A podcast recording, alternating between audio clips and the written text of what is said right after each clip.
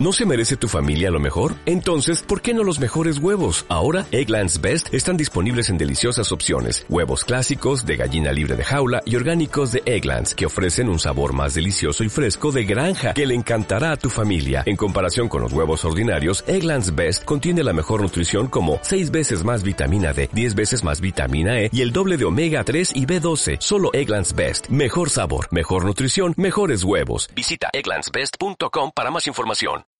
Are you, are you listening? Damn.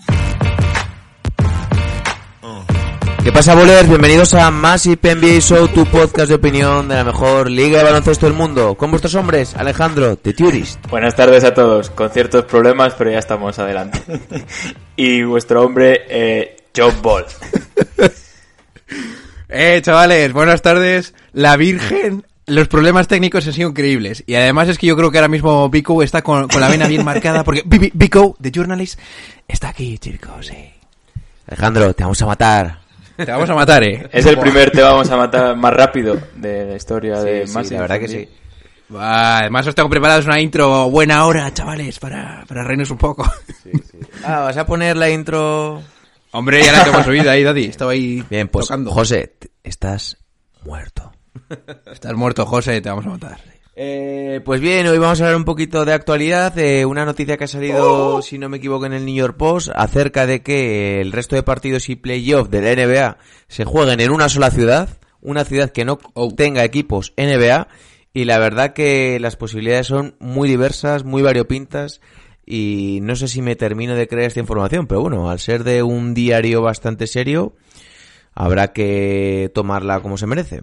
Eh, y luego también eh, tenemos algunas noticias random, un poquito de todo, algo que nos quiere, alguna tontería que nos quiere contar nuestro hombre John Ball. Sí, os tengo una historia buena, chicos. Y sobre todo, eh, hoy quiero darle bastante bola a un comentario que nos ha escrito en Evox nuestro amigo Iñaki barra baja A31 sobre el salary, ¿Iñaki? el salary cap de los equipos para esta agencia libre y porque hemos estado hablando un poquito por Evox sobre la posibilidad de que los Atlanta Hawks, que tienen, creo que es el equipo que más dinero libre tiene para poder invertir en fichajes este verano, pues pues realmente con tiene creo que unos 49 millones de dólares disponibles, eh, debería invertirlo como mínimo en dos estrellas o en una estrella y varios jugadores de complemento.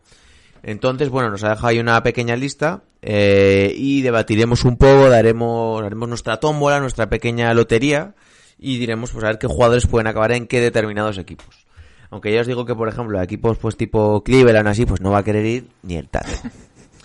Eh, y hoy tengo el objetivo de que Alejandro hable bastante más y no cortarlo. O sea, lo tengo de verdad. Así que... Hombre, pero el objetivo estaba un poco frustrado al principio del podcast. ¿eh, Bueno, una vez solucionado el problema del micro, estamos ya listos. Y aparte de eso, eh, os recordamos que también hemos reinaugurado la, la cuenta de Twitter. Sí. Eh, ¿Cómo les gusta, No, eh? la verdad está yendo bastante bien. O sea, casi hemos duplicado Me ya encanta. los seguidores en, en, en dos días. Así que la verdad muy bien. Eh, de momento teniendo, pues, hablando bastante con esa fanaticada, como te gusta a ti decir. Y muy bien, así que si queréis seguirnos y que hagamos más cositas, eh, ya sabéis, es arroba massive NBA. Están hypeados estos dos. Eso es. Eh, primeras A mí declaraciones. se me ha pasado el hype ya. Yo os traigo duras declaraciones de, de algunos eh, owners que se van a ir a pique. y esta mañana me he levantado a las 7 de la mañana y he dicho, voy a hacer una transición, así que espero que os guste y espero que esté sonando ya. Eh, ¿Y tú, Alejandro? Sí, ¿Qué bueno, que- hemos despertado con esa transición de, de John Ball. El primer mensaje esta mañana Estoy fatal, ¿eh? y ya había compuesto. Y A las 8 la he pasado.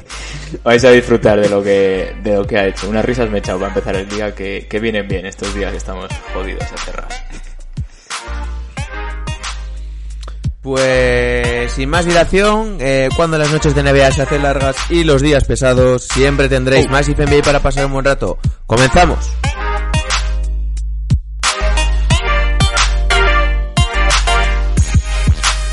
decía al principio vuestro doctor J, vamos a hablar de esto. Digo, ¿solo? con lo que os enrolláis. A... ¡Puta cuarentena! Estáis muertos, cabrones.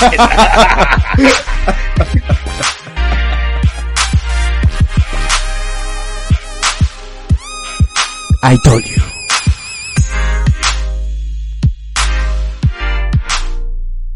Pues lo dicho, José, estás muerto. me ha molado, me ha molado, pero no sé si esto tendrá futuro o no. David. Joder que no, voy a empezar a hacer cosas de estas, chavales, ahora que te cuente. eh, estoy muy loco yo ya, eh. Necesita salir. Además es que me, es que yo lo que me sorprende es que me autodescojono no habiendo hecho yo el podcast, ¿sabes? Sí, sí, sí, sí, te creo, te creo. O sea, estoy aquí yo, bueno, es lo que mola hacer cosas que te gustan, chicos, sí. Dejadme en paz. Pues vamos a empezar ya. Eh, hablamos de esa noticia que ha salido en el New York Post. eh, la ha publicado Mark Berman, pero he de decir que yo lo escuché en- del periodista este de Windhorse. Ya lo escuché el domingo, algo así, porque creo que inclu- Hombre, o incluso el periodista este, Oscar, la madre que Bueno, te el parió. periodista este. Eh, La institución Windhorse. Lo escuché ya la semana pasada porque creo que lo comenté. Está gordo que te cagas. Lo comenté con un suscriptor que ahora no recuerdo eh, su nombre, ya me puede perdonar, en, Hostia, en el podcast que subimos la semana pasada de, del comunismo, del capitalismo, que lo tenéis ahí un poquito Oh. para ver la opinión de Pablo Iglesias John Ball. Entonces, pues bueno. Pero, eh, si yo no soy, yo no estoy a favor del comunismo, yo estoy Ya, a favor de sobrevivir. Bien, entonces ahí creo que ya eh, le respondía a ese suscriptor sobre esta información que había salido de Windhorse. Entonces la idea es que, eh, resumiéndolo todo bastante, os recomiendo que os leáis el artículo completo y si no tenéis resúmenes en muchas webs. eh, la idea es que los equipos de la NBA se reúnan todos en una misma ciudad y que, pues para tratar de evitar el contagio, eh, y que estén recluidos y lo único que se dediquen sea a entrenar, eh, a jugar los partidos que la NBA considere que deben ser los apropiados para que finalice la temporada regular, que parece ser que tiene que ser entre 5 y 7, para que así pues todos los equipos jueguen el mismo número de partidos, porque si no pues no sería justo. Y a partir de ahí pues que ya se disputen unos playoffs. Eh, claro, los playoffs serían en, en una cancha cerrada, a puerta cerrada, y serían, eh, no sé si lo he entendido bien, si las primeras rondas o todas, hasta llegar a la final, al mejor de tres partidos y la final al mejor de cinco. Entonces aquí pues se nos plantea varias incógnitas. Lo primero, eh, las ciudades que están sobre el tapete. Pues he leído que podría ser em, Kansas City, he leído que podría ser también eh, Atlantic City, eh, Las Vegas, también he leído Bahamas, Hawái, o sea, todo bastante variopinto, eh, Louisville también. Eh, una de las condiciones parece ser es que la ciudad no contenga un equipo NBA, como para no dar ningún tipo de favoritismo a, ninguna franquicia.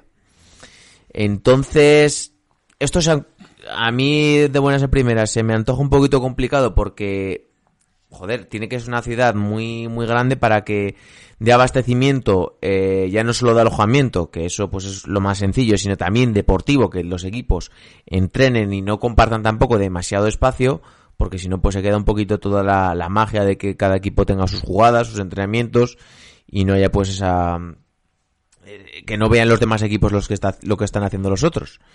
Entonces, pues así en líneas generales, ¿cómo lo veis un poquito todo?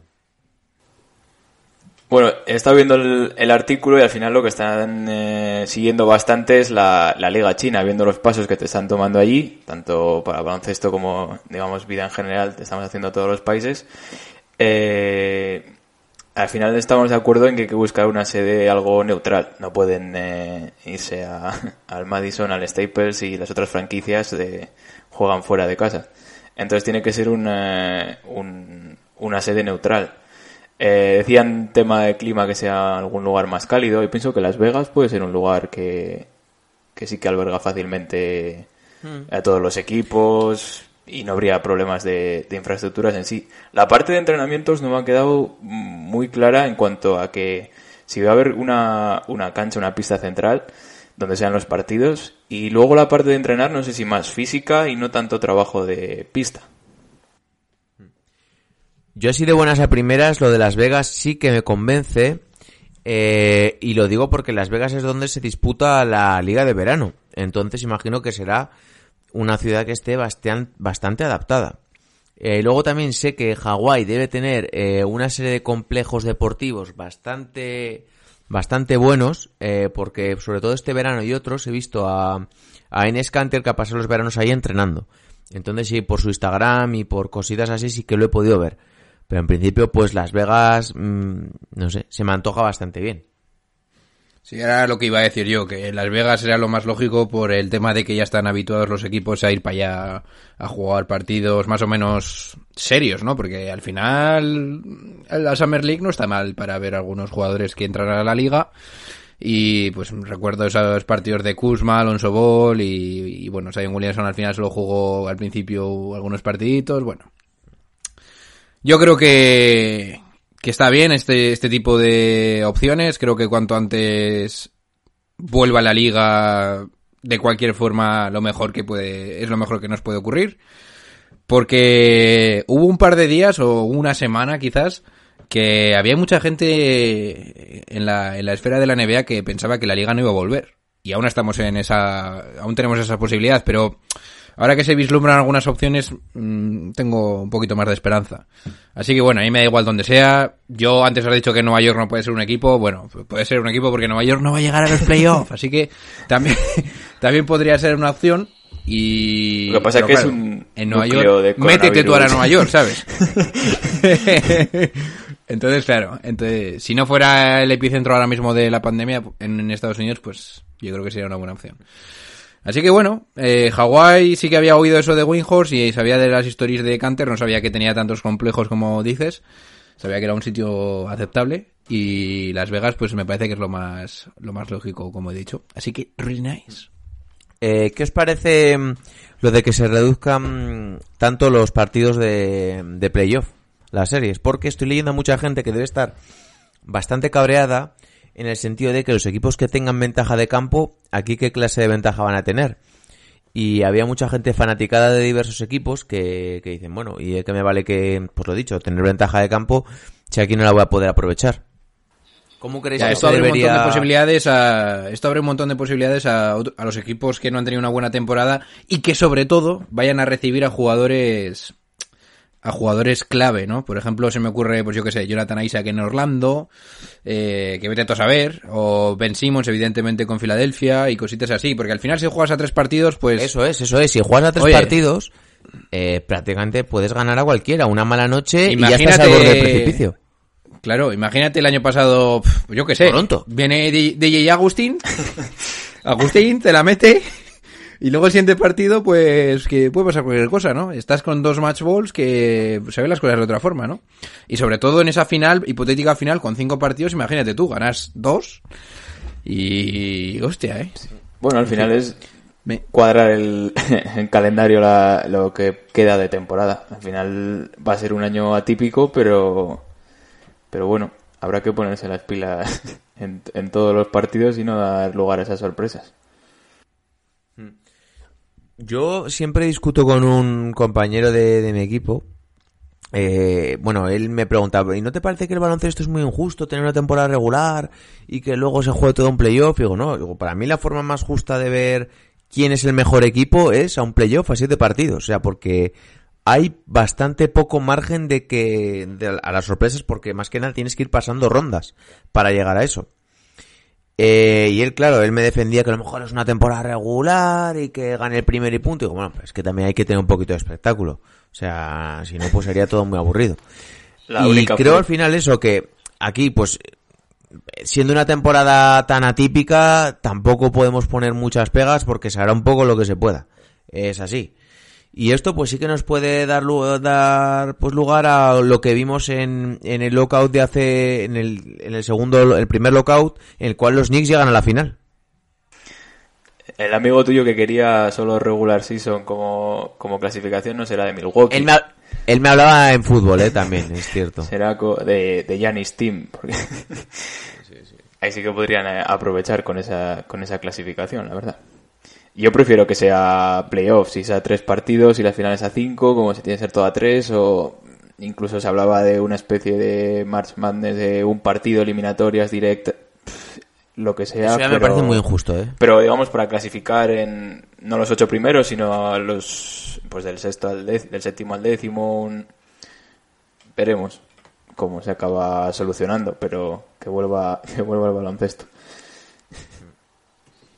Sí, no tengo mucho más que añadir. Eh, lo de Match Madness me pondría muy cachondo, Ya. pero entiendo que no, no es lo más justo eh, ahora mismo en la vida. Una cosa es el- que la competición se vea alterada pues por las circunstancias y otra cosa es darle la vuelta completamente. O sea, no, no tendría ni pies ni cabeza. Esa es una decisión que tomaríamos aquí en Massive NBA, ¿eh? ¿no? Sí, Estaríamos José. José y yo ahí. Estaríamos José y yo diciendo, ¿cuántos? Cinco, tres, a uno. Incluso a dos cuartos. Venga, sí. Y luego nos lo jugamos al 21. Venga. Entonces, claro, pues eh, lo que has dicho un poquito tú antes, equipos que queden, que lleguen un poquito así de tapaditos y llegan en buena forma, eh, ojito, eh, que, que va a ser muy clave. O sea, por ejemplo, aquí un, un Filadelfia, que ha hecho una temporada regular de mierda. O sea, te llega con Embiid en buena forma, con Ben Simmons en buena forma, un equipo bastante defensivo, a menos partidos, entonces puede jugar, pueden jugar su quinteto titular minutadas. Tendremos que cambiar un poquito nuestra visión también, y eso también me mola en cierto sentido. También hay mucha gente que está un poco en contra de esto porque piensan que el estado físico de los jugadores no va a ser óptimo. Y yo te digo, a mí eso me pone Ah, va a ser- porque va a llegar la gente, va a llegar la gente que no sabes muy bien, vas a ver de verdad quién es el que es profesional o no. Pero ¿Quién se ha estado cuidando estos ¿te das días? cuenta, Dadis? Si os dais cuenta ahora mismo, Dadis, tenemos, por ejemplo, cosillas como Oklahoma City Thunder quinto. ¿Sabes? Que tú te quedas con cara de decir, uff. Dallas Mavericks, hombre, Ojito, eh. Oh, claro. Que Imagínate, ahora sí que se puede Clippers, pero... hacer cierta la predicción de Cascom y de que Dallas llega a la final de la, de la conferencia, ¿eh? Casco, saludos, Daddy, sí. Tú lo Pues sabías. sí, Daddy. Unos Pacers con un Oladipo con igual, igual más, más metido en cintura, ¿no? A Brooklyn está seguro que Durant no viene este año, sea cuando sean los playoffs y esa serie. No, ha dicho El que año que viene, ¿no? Sí. Pero Kyrie Irving igual le mete un buen rapo a Toronto, ¿no? Oye, mira, un equipo tipo Miami que ya era peligroso y que se estaba dejando un poquito llegar a tan pocos partidos, es un equipo peligrosísimo.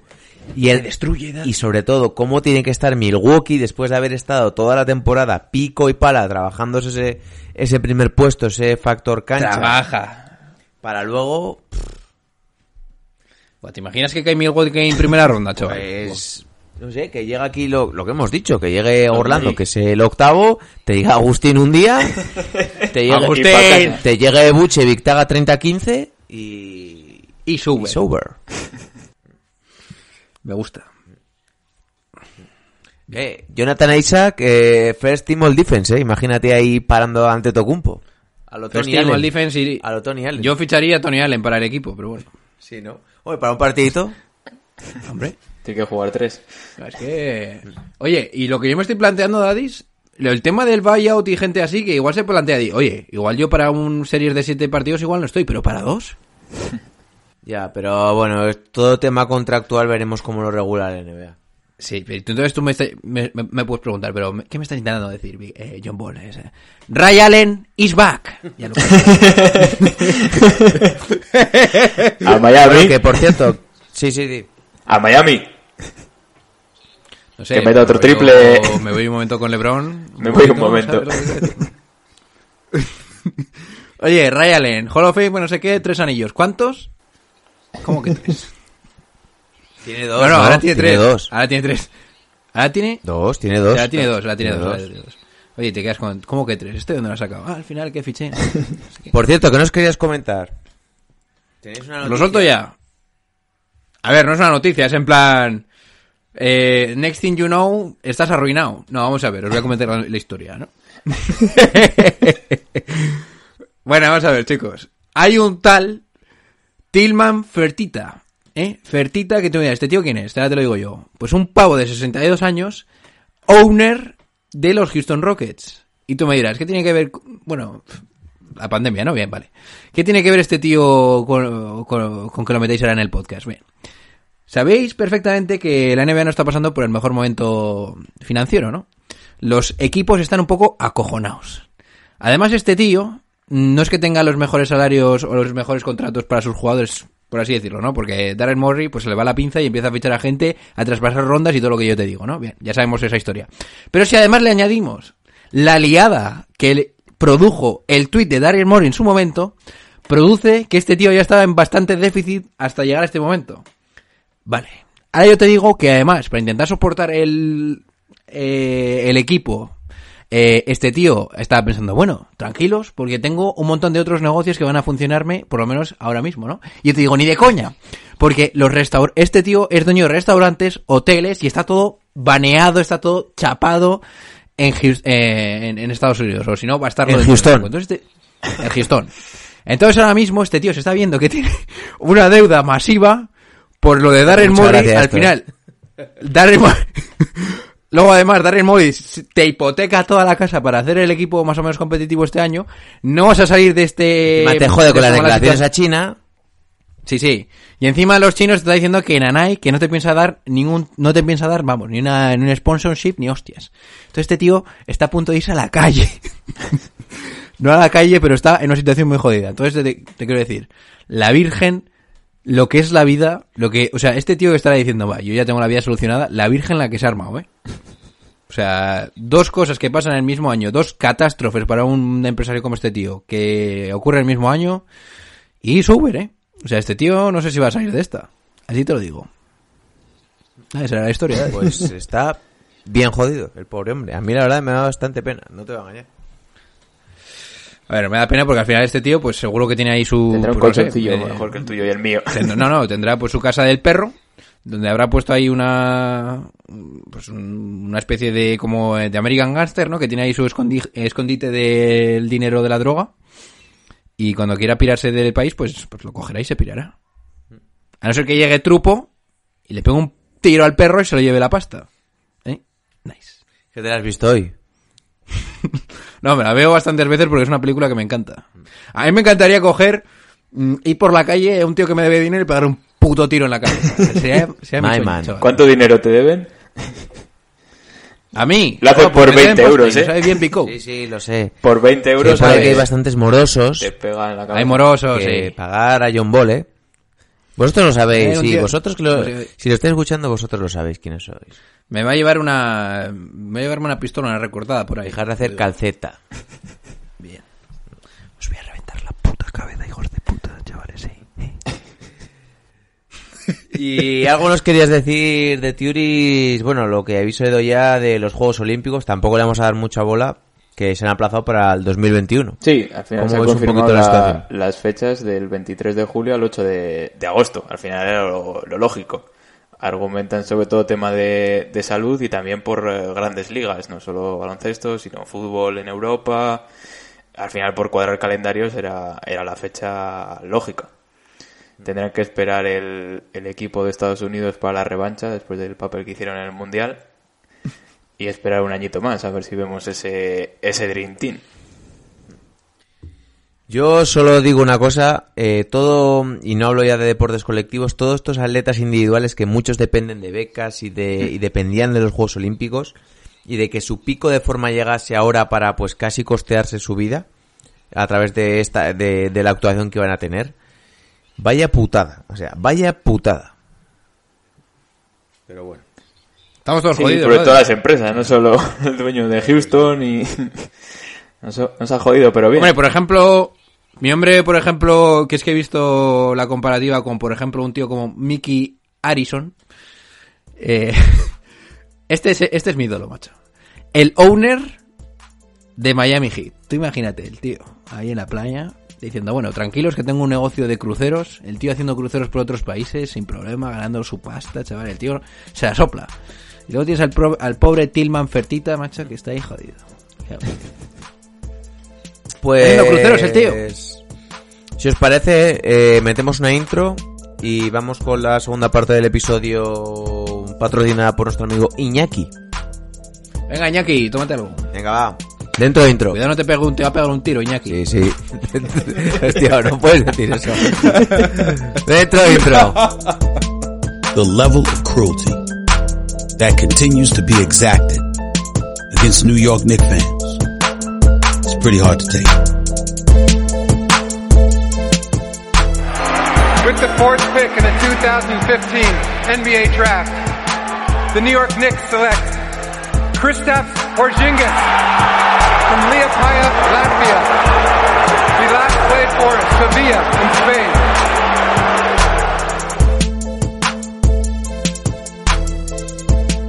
Much more can you stink?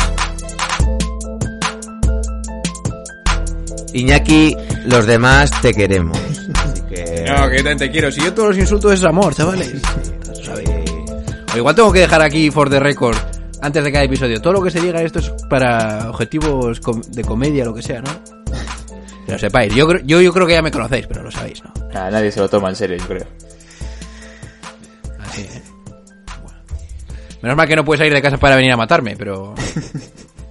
Bien, pues eh, hablando un poquito como al hilo del tema que del anterior podcast, que si no lo habéis escuchado recomiendo que lo escuchéis, eh, hablamos un poquito de los mejores agentes libres del año de este verano 2020, bueno, que ya veremos cuándo, cuándo son, pero vaya, los próximos agentes libres.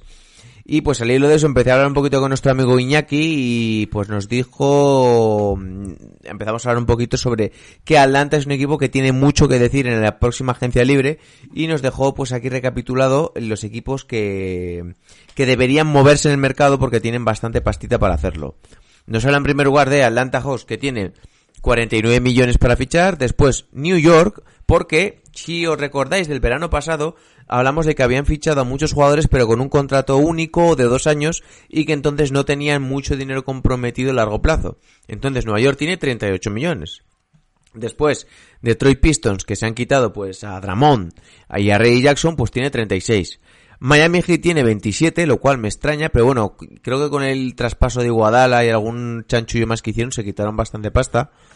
Y luego eh, los Hornets 26, Phoenix 24, los más 23 y los Pelicans 12. Eh, si queréis empezamos un poco con el que más tiene y es el que más pos- eh, dinero y por tanto más posibilidades que es Atlanta con 49 millones. Eh, ¿Qué ideas tenéis un poquito así sobre la mesa? A ver, al final, eh, Atlanta eh, no es un mercado atractivo. Así como Nueva York está en segundo plano, creo que todos si pueden elegir prefieren jugar en el Madison que jugar en, en la cancha de, de los Hawks. Pero sí que tienen un, un proyecto, digamos, de, de futuro con, con Trey Young, sobre todo a la cabeza, bastante interesante que pueda atraer alguna, no sé si estrella más, pero puedan hacer por lo menos un dúo interesante. Con Capela. John Ball. Yo tengo, porque venía preparado con alguno, algún fichajito para mi hombre Atlanta. Mis hombres, vaya. Eh, y este es el que más me, me interesaría, ¿eh? Pero también os lo quiero preguntar. Si fuerais a Atlanta, Draymond Green, ¿os convencería como pieza ya este año el siguiente? En plan, una pieza que podrías meter aquí, de aquí a largo plazo cuando, cuando sea, cuando esté libre, en la agencia libre, no sé, tener ahí un campeón que te pueda dirigir un poquito la franquicia. ¿Es Draymond Green el tío, el veterano que necesitas para hacer crecer a estos jovenzuelos en Atlanta? ¿Os convence esa idea? Le, Eh, le convence. bueno, Aunque sea tú. traspasar por él, ¿sabes? Porque seguro que puedes dar algo de savia nueva que le vendrá bien a los, a los Atlanta Hawks. ¿Le ¿Cómo lo convence a Draymond Green?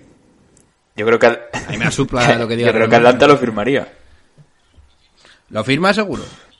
Que yo no te digo que esté a favor o en contra, ¿eh? Te- Depende te por pregunto. quién, claro, los traspases. Eh, yo qué sé, Cam Reddish y... yo qué sé. Y algo que te mole. O Hunter me puede encajar... eh, Mira, Hunter y Reddish por Draymond Green. Vale, pero tendrás que cuadrar salarios también por ahí. Bien, vale, lo que sea. Pues metes al Deadmon este que está ahí tocándose el rabo. A ver cuánto cobra. eh, eh, eh, De-. Draymond creo que cobra 22 o 23 y Deadmond cobra 12. O por ahí. A ver, yo aquí con A Atlanta. ver, pero si eso es lo de menos, te estoy diciendo, ¿te interesaría ese- esa idea? Sí, es que me valdría casi cualquier cosa. Yo te iba a decir algún nombre que es bastante peor, o sea que como jugador. Así que claro que me convencería para Atlanta, sí, cobra 18, 22, 24, 25 y 27. Damon Green va a ser siempre un jugador que te aporte intensidad, que, que va a aportar, o sea, va a poder jugar al 5, al 4, en small ball, en small ball, va a poder complementarse, yo creo que bien con John Collins, me, sí que me cuadra. Y sí que lo haría, estaría dispuesto a hacerlo, ¿eh? porque es un tío que ha sido un ganador toda su vida. y no creo que pueden meterles esa intensidad a los jóvenes. Luego había pensado en que se fuera para allá Dario Saric, pero estoy aquí no confía en este tío. Yo lo que tenía pensado es que, eh, claro, aparte de todo, todo este dinero, tienen eh, los ases de Capela, que es un jugador cotizado en la liga para ciertos equipos, más la primera ronda que tienen de este año. Entonces, por una parte, eh, aparte de la pasta, sí que podría intuir que hicieran un paquete con la primera ronda y Capela y tratar de pillar una superestrella. Pero que es que Capela ya yo creo que tiene el valor muy bajo. ¿eh? Eh, NBA. para determinados equipos yo creo que sigue valiendo. Pero ¿qué equipo te va a dar una superestrella por Capela? Bueno, igual no que, es un- le, que le valga, que Igual, le valga- igual lo que dices, tienes que meter también pues un jugador joven aceptable.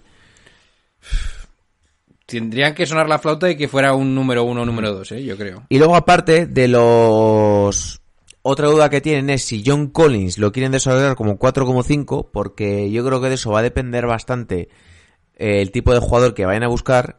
Y aparte eh, de agentes libres, así que me encajarían un poquito, pues como has dicho Draymond Green, también me encajaría aquí, precisamente que hablamos otro día del Harrell, y es un tipo que con este equipo yo sí que le daría pasta.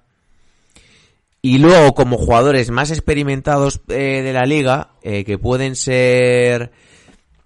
eh, que pueden destacar y que te pueden ayudar a los jóvenes, por ejemplo, aquí sí que me, que me encajaría de Rosen, por ejemplo.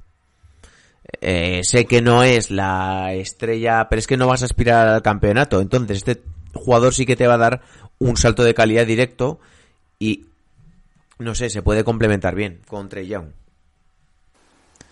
Pero no es una mega estrella. No, no, obviamente. no, pero cobra casi como tal. Sí, sí, sí. Entonces también eh, Atlanta no va a poder aspirar a un Antetokounmpo, a un Anthony Davis, a un LeBron James, a esa clase de jugadores. Salvo que tenga la fortuna de hacerse con uno y luego pueda traer a otro. ¿Sabes lo que pasa, Daddy? Es que yo supongo que habrá gente que sea muy fanática de los Atlanta Hawks, sobre todo por Trey Young, pero es que... Es que aquí hay trampa, Daddy, porque si tú vas a por una, a por una est- semiestrella o estrella y te pasas y le pagas demasiado, esto se te, se te puede volver mucho en tu contra porque el cap de los próximos años va a estar relativamente, bueno, significativamente más bajo. Por eso yo trataría de ficharle por dos, tres años, no más. Por el tema de... Ya, ya, pero que es que te vas a comer todo eso, ¿eh? O sea, un mega, un, un salario muy bueno ahora puede ser tu perdición en dos años, ¿eh? Ya. Porque piensa, entre lo de la pandemia y lo de China... Por eso, Mm, te, estoy, ojito, por eso te estoy diciendo ese tipo de jugadores, Harrell, de Rosen. Ya, pero ¿y no crees que sería más interesante... También no había pensado en, en Harrison Barnes, que es un jugador aceptable para ese tipo de equipos. que tampoco te yo va a solo cobrar digo, mucho. Daddy, yo solo te digo, Daddy, que o está sobre la mesa una verdadera estrella, pero estrella de verdad, de ir a por todas, o yo no yo no jugaría mucho con esto de intentar construir ahora mismo. O sea, prefiero mantenerme... Pero yo el problema que tengo con este equipo es que eso mismo Vale, dije bien, yo el verano pasado y este año, vale, que con la lesión, con- perdón, con la lesión, con la sanción a John Collins, pues, pues hubiera cambiado, pero este equipo no ha competido y hay jugadores que no se han desarrollado como deberían, como por ejemplo Kevin Werther. Entonces, yo no digo que igual tengas que gastarte 27 en un jugador que sea, que esté a caballo entre una estrella, pero que no lo sea y tenga buena consi- consideración de estrella. Pero sí que creo que deberías traer algo que te haga subir el nivel un poquito. Igual Mira, gastarte pues yo, por ejemplo- jugador de 18 millones por tres años. Ya, ya, pero es que yo, por ejemplo, si tú me dices a mí, oye, está Mon eh, Montrezl Harrell sobre la mesa, mm, 25 millones. Y tú dirás, bueno, me lo pienso. Yo te digo, ni de coña.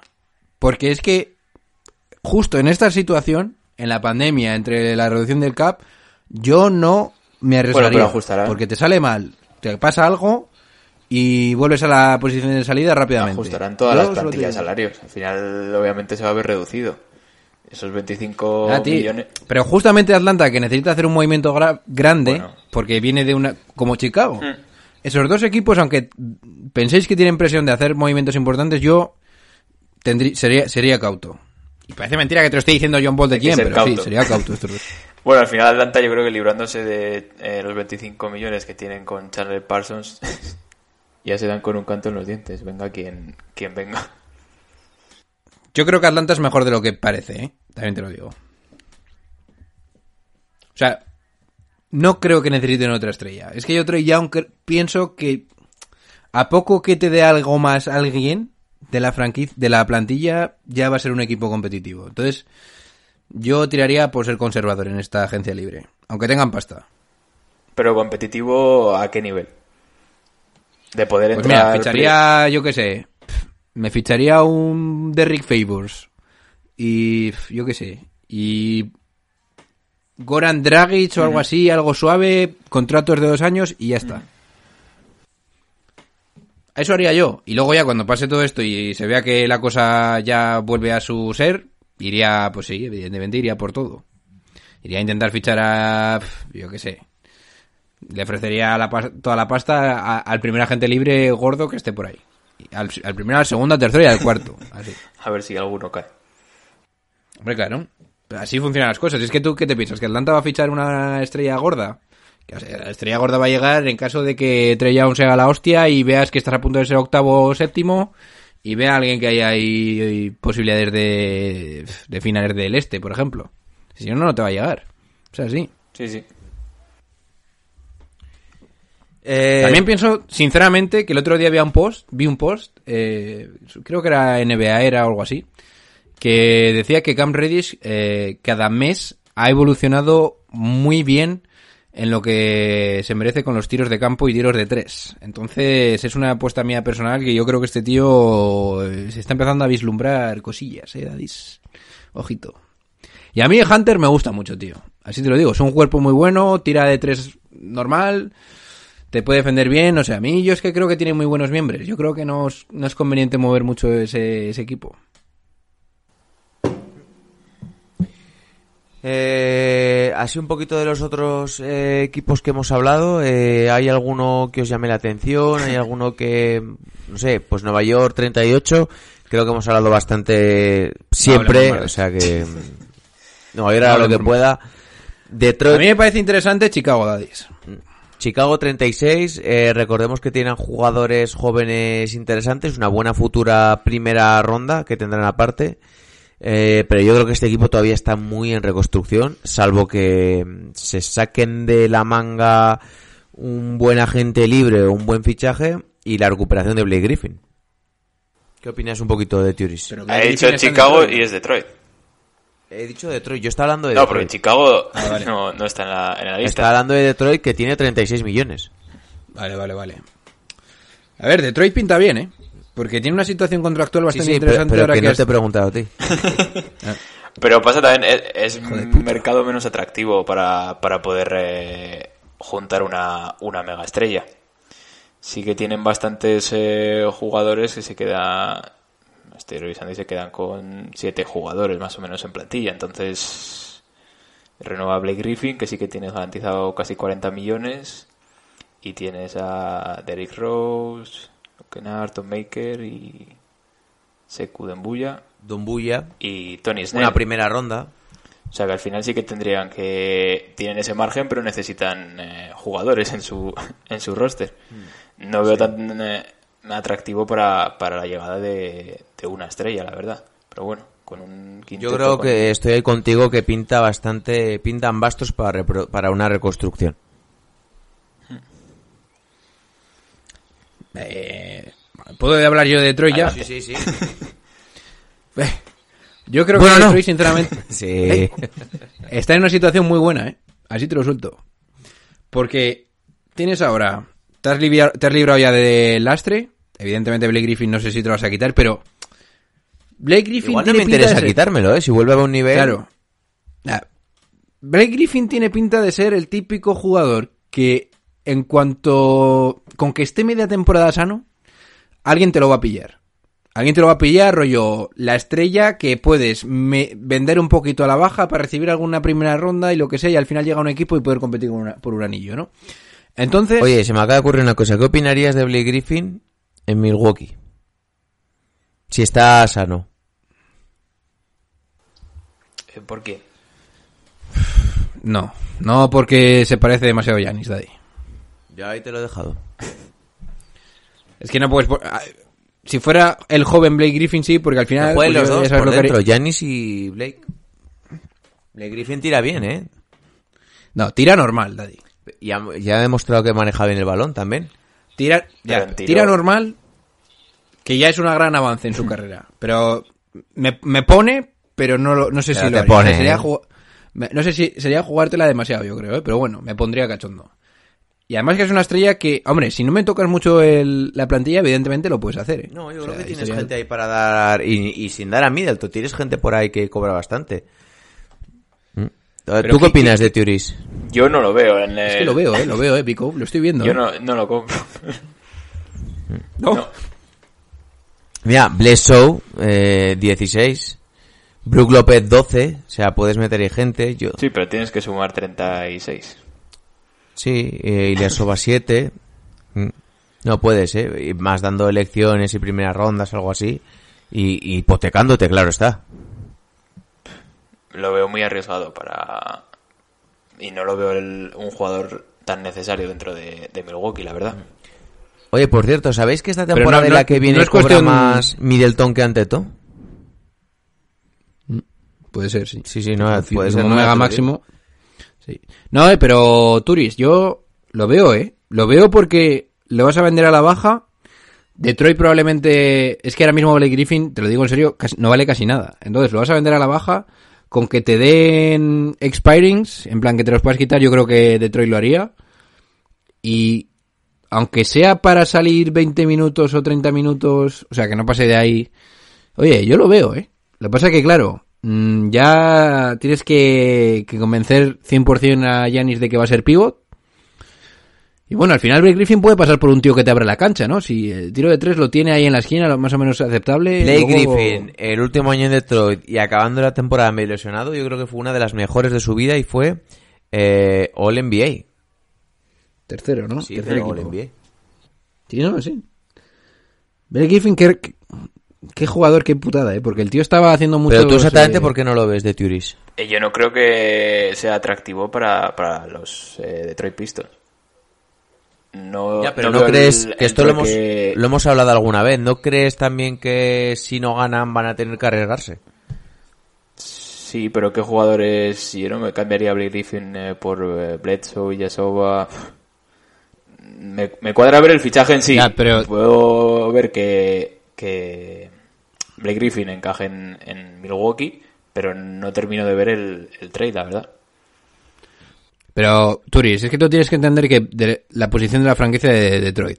Detroit ahora mismo necesita cuanto antes quitarse todos los salarios que tienen. Porque habiendo traspasado a Ray Jackson y a, y a si es que cualquier cosa que les des que te mejore la situación salarial, ya les vale. O sea, le puedes dar un expiring y quitarte el contrato de Blake Griffin y ya está. Entonces, no tienes que ver que encaje, tienes que ver que encaje en las cuentas, ¿sabes? No, por eso. De salarios y... Me cuesta imaginarlo, pero... Claro, es no, que tiene contrato para cuatro años, lo que está diciendo de Turis. Brook López también. Por eso que no termina, Y son salvo más pero son podrían 7 encajar. millones. Ah, pero con que te den algo que lo igualen y una primera ronda estás como si me das a Henson Sí, que, no, que el resto se lo come, quieres decir, se lo comería Sí, sí, iría el impuesto de lujo para, para sí. sí, sí. Yo lo veo, ¿eh? Lo veo, pero es arriesgado. Bueno, pues ya veis, diversidad de opiniones. Eh, así algún equipo que más que os llame un poquito la atención, habéis hablado de Chicago, eh, pero yo os cambio el tono y os quiero decir, eh, quiero hablar de, de Charlotte. Charlotte, yo lo dejo un día, puede ser un equipo bueno en el futuro, con la dupla que han encontrado con Rousier y Devonte Graham, más la primera ronda que tienen este año, más el hueco salarial que han hecho y el hueco salarial que van a hacer, porque afortunadamente se van a quitar, se han quitado de eh, gente como Marvin Williams, creo que este es el último año de Batum, eh, el último año de Villombo, que Villombo estaba cobrando 17, 18. Batum tiene Si otro traen más. un buen un buen center o un center adaptado y van y pescan medianamente bien en el draft, que precisamente Charlotte creo que es de las franquicias que peor se ha movido en el draft en, en el siglo XXI, creo que les puede quedar un equipo bastante competitivo. El problema es ese, que yo comparto contigo. Eh, creo que es de los peores eh, en cuanto a acercarse al momento del draft y elegir jugadores. Ese acierto nunca, nunca ha tenido, la verdad. Creo que lo hicimos en un episodio, ¿no, John Ball? Hablamos un poquito de esto. Sí. A ver, yo la verdad es que no es un equipo que haya seguido mucho, pero mm, está bien hecha la reconstrucción, ¿sabes? Al final es, te puedo decir lo mismo de Charlotte que de cualquier otro equipo que esté en reconstrucción. Tiene buena pinta, al final te van a salir buenos jugadores que, que van a jugar bien y van a poner números, pero yo es que no me creo mucho a las estrellas que tú dices que tiene... A ver, no, no, yo no te hablo para ser un contender, te hablo para ser un equipo Sí, que vale, bien, pero es que- quedar sexto o quinto en el este, o sea, Al final un equipo todo acaba... Sí, bueno, bien. Al final todo se reduce a la ronda que enganches, porque este equipo lo engancha Edwards o Ball y puedes creer en cualquier cosa, ¿sabes? Más Edwards que Ball, ¿eh? Sí. Bueno, al, al final Alonso Ball puede...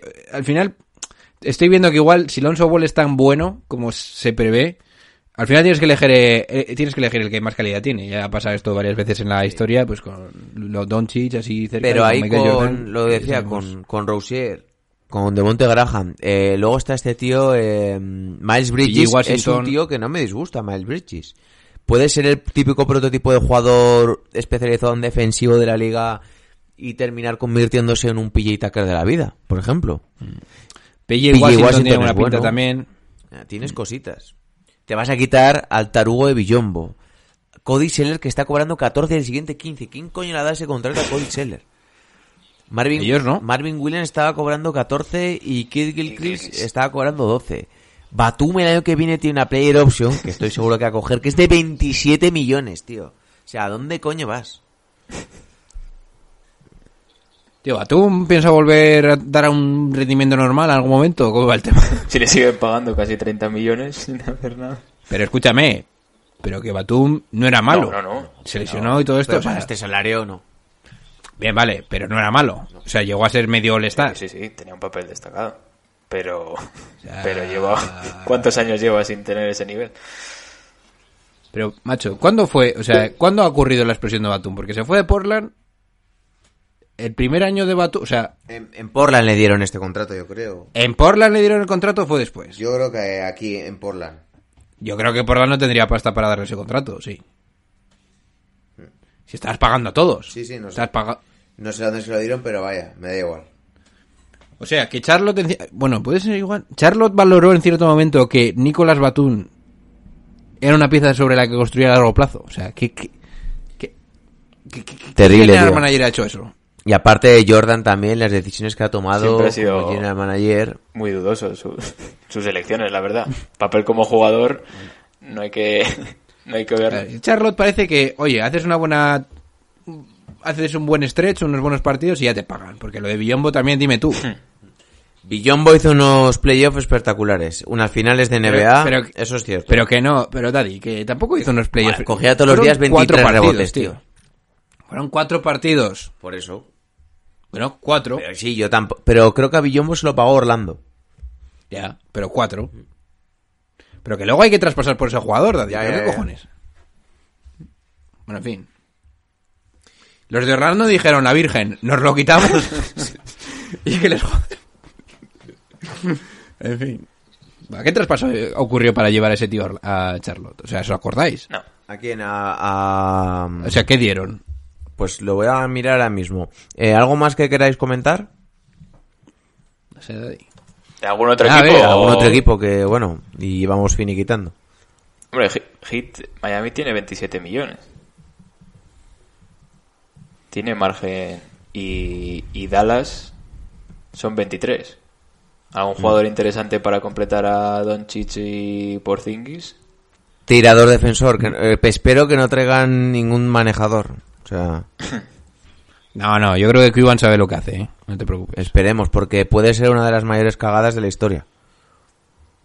Va, no, no. Pero si se han ido quitando a Dennis Smith, Jr., se ha ido quitando todo lo que tenían para dárselo todo a, a Doncic. Mira, Yo, lo que- yo creo que no son tontos ahí. Portland envía a Nicolás Batum a Charlotte a cambio del escolta Gerald Henderson y ahora la pivot Noah Bonley. Ah, es verdad. Qué asco, ¿Y ahora tío. pivot? Noah Bonley, el que luego estuvo en los Knicks. ¿Y por Villombo? ¿Qué se dio? Era. Por Villombo. Tengo aquí. Fue agente libre. No, son. Orlando, es un traspaso de Charlotte, Orlando y los Bulls. Y estaban Villombo, eh, Mosgov, Jerian Grant y Julian Stone. Buh. Ni idea. Ahora te lo voy a mirar. Nos has pillado. Bueno, en fin. Mm. Yo qué sé. Pues lo dejamos por aquí o qué dadis? Sí, eh eh, unas últimas declaraciones, algo que queréis decir. Nada, hoy me encuentro un poco mejor, chavales. Sí, No sé. te ha notado, ¿eh? Sí. Ha sido dormir mejor, yo creo, ¿eh? Dormir mejor y se ha levantado a las 7 para hacer la nueva intro. Ya, bueno, pero, joder. Es una buena sensación si te levantas con ganas de hacer cosas, Sí, pues... sí, sí. Se ve el que día de bien. otra manera. Mensaje positivo para cerrar. Yo os quiero hacer un poquito de spoiler, eh, dejar un poquito el cebo para el episodio del sábado y os digo que tendréis ahí algo de historias de la NBA, pero no es ni un jugador, eh, es, es una ciudad. Ahí lo dejo caer, no digo nada más. Y también que el lunes de la semana que viene, eh, apuntarlo bien en vuestro calendario porque va a ser una explosión masiva porque estaremos los cuatro debatiendo sobre un tema que tampoco voy a decir, pero que subiremos una foto a Instagram el domingo. Igual me caigo al, al último momento. eh. Si, bueno, si te caes, pues no vuelves a estar por aquí. Ficharemos otro. copa. Ah, bueno, Cuatro claro. personas va a haber el lunes. Sí, no, eh, lo estamos anunciando, tienes que estar. Ya, ya. Entonces eh, va a ser algo bastante masivo, va a ser un ranking con lo que todo eso conlleva, discusiones de todo tipo. Y, y los cuatro por primera vez juntos. Así que veamos cómo ¿Cómo sale. le gusta a Vico la promoción? Claro. Le encanta. Lo que tenemos que hacer. Ahora que el Vico está a los mandos del Twitter, chavales, buah, se está volviendo loco, eh. está loquísimo, eh. Buah. Me gusta. Y algunas duras o no tan duras declaraciones de Turis. No, algunas eh, suerte que tenemos en Netflix y demás para ver documentales y con ganas de ver ese documental Ah, que estaba anunciado sobre sobre esos Bulls de Michael Jordan. Sí. ¿Qué día Habrá salía? Era el, el, El- el 12. 14 No, de el abril. 12 de abril. El 19, lo que pasa es que es un Ah. documental de ESPN, entonces entiendo que Estados Unidos. En Netflix creo que estaría el 20. 20 de abril, o sea que hay que esperar este todavía unas semanas. A ver cómo lo han hecho, en qué formato. Eh, por cierto, hemos puesto también en Twitter hoy un post sobre, ah, hablando de esto de Netflix, sobre las películas de baloncesto y series documentales que más nos gustan. Hemos dicho un poquito, pues, la mítica de Coach Carter. El otro día echaron por la tele la de tres segundos, que es de los, la final entre la URSS y Estados Unidos de los Juegos Olímpicos del 72, eh, Múnich. Eh, si no la habéis visto y no sabéis la historia, no os voy a decir nada, pero es de traca, o sea, es de traca. El- una de las cosas más surrealistas del deporte que he visto nunca. Así que os recomiendo. Y había un suscriptor que nos hablaba un poquito del, del documental en Netflix de Iverson, que os lo recomiendo encarecidamente. Sí. Sí, ese es obligatorio, eh. Os lo digo ya. Hay otro Que veáis sobre... los dos lados de la moneda, del éxito y de... Y luego también tenéis que ver White Man Can't Jump. Sí. Está muy bien esa peli, ¿eh? A mí es de las que más me gustan, ¿no? Es entretenida. Te da al final pena Woody Harrelson de todo lo que le estafan. No más spoiler que mañana me la veo. Hombre, yo creo que mi ranking sería Coach Carter. Primero, sin duda. Luego tengo que decir Space Jam, Daddy. Sí. Porque es demasiado... mit- Es que, bueno, estarían ahí, ¿eh? Bueno, es que Coach Carter es como más... Más profunda. Al final yo creo que eso pesa más. Que unos dibujos animados. No, pero esos dibujos, Daddy... No, eso- yo, igual yo en mi me he ranking podido ver podría poner Space Jam pri- primero perfectamente, ¿eh? Sí. No, pero yo, Coach Carter, cuando se levanta. Cuando se levanta Timo Cruz. y dice que es la luz que les guía. esa- esa es. parte. La vi el, el lunes, creo. Eh, Yo te juro que he llorado. de- incluso viéndola varias veces. O sea, es una.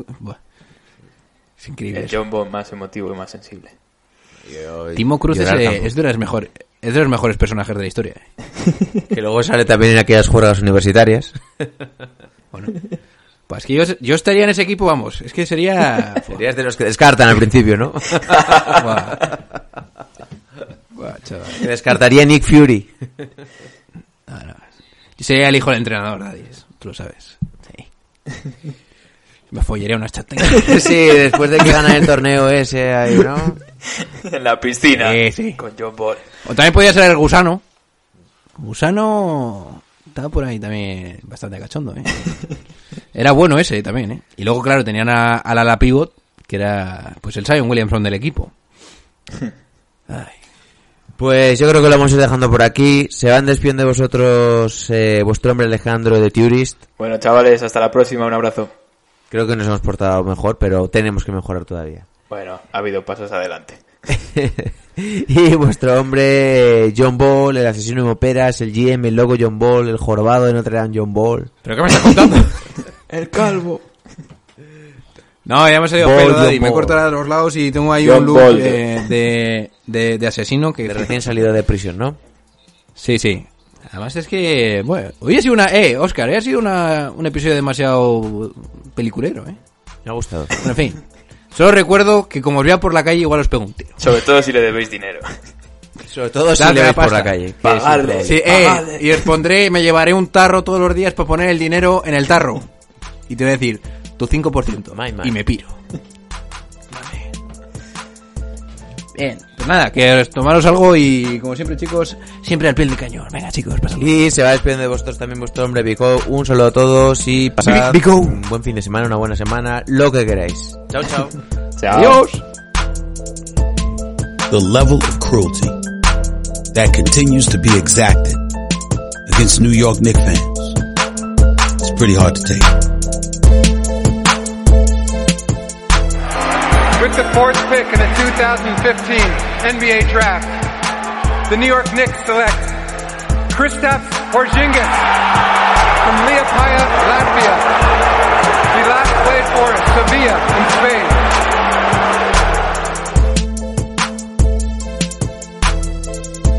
How much more can you stink?